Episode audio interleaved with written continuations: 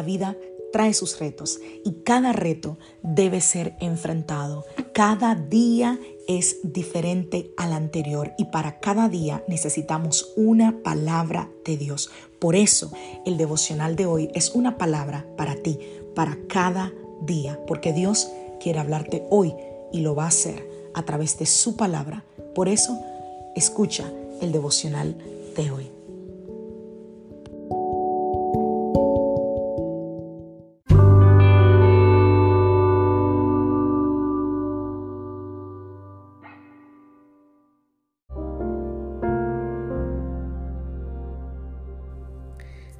Devocional del día de hoy.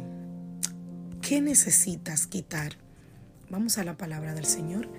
Marcos capítulo 9, verso 43. Si tu mano te hace pecar, esto es Jesús hablando, córtatela. Es preferible entrar en la vida eterna con una sola mano que en el fuego inextinguible del infierno con las dos manos. Ay, ay, ay. Marcos capítulo 9, 45. Si tu pie te hace pecar, córtatelo. Es preferible entrar en la vida eterna con un solo pie que ser arrojado al infierno con los dos pies. Y si tu ojo te hace pecar, sácatelo. Es preferible entrar en el reino de Dios con un solo ojo que tener los dos ojos y ser arropado, arrojado al infierno, donde los gusanos nunca mueren y el fuego nunca se apaga. Todos conocemos a personas que se han apartado de la fe. La mayoría de nosotros podemos, yo creo que recordar a una o dos personas y quizás más que se han apartado de la fe. Y obviamente la mayoría de nosotros también puede recordar una o dos temporadas en las que nosotros mismos quizás tropezamos. Quizás no te apartaste de la fe, pero quizás tropezaste, se enfrió tu fe, dudaste en tu, dudaste en tu corazón. Quizás no fue intencional, quizás fue algo o fue alguien que nos hizo tropezar, pecar, eh, eh, disminuir nuestra fe y de pronto quizás habíamos sentido eh, que perdimos el interés y nos sentíamos quizás lejos de Dios. Quizás tú estás en esa etapa ahora.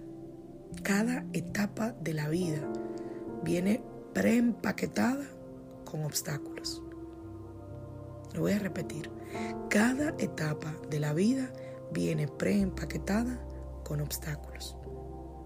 Y Jesús, preocupado por los seguidores que tenía, me gusta que en el libro de Marcos, aquí donde, hayamos leyendo, donde estamos leyendo, perdón, Jesús no anda con rodeos, Jesús no dibuja la verdad, Jesús no disfraza la verdad, Jesús no le pasa paño tibio. No, no, le dice claramente, si hay alguna parte de tu cuerpo que te lleve a pecar, córtala, aunque tú entres al reino de los cielos sin ella. Obviamente, Jesús está usando una figura literaria que se llama hipérbole. Pero el punto es claro, debemos deshacernos de las cosas, de los pasatiempos, de las personas que son piedra de tropiezo a nuestra fe.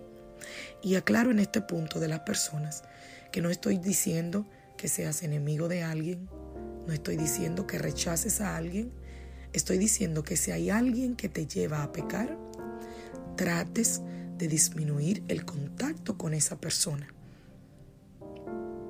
Si tú no eres lo suficientemente fuerte como para tú influenciar en esa persona, entonces es bueno que te alejes si esa persona te conduce a pecar. Diferente a si es tu esposo o tu esposa. Para que nadie diga, la pastora me mandó a divorciarme.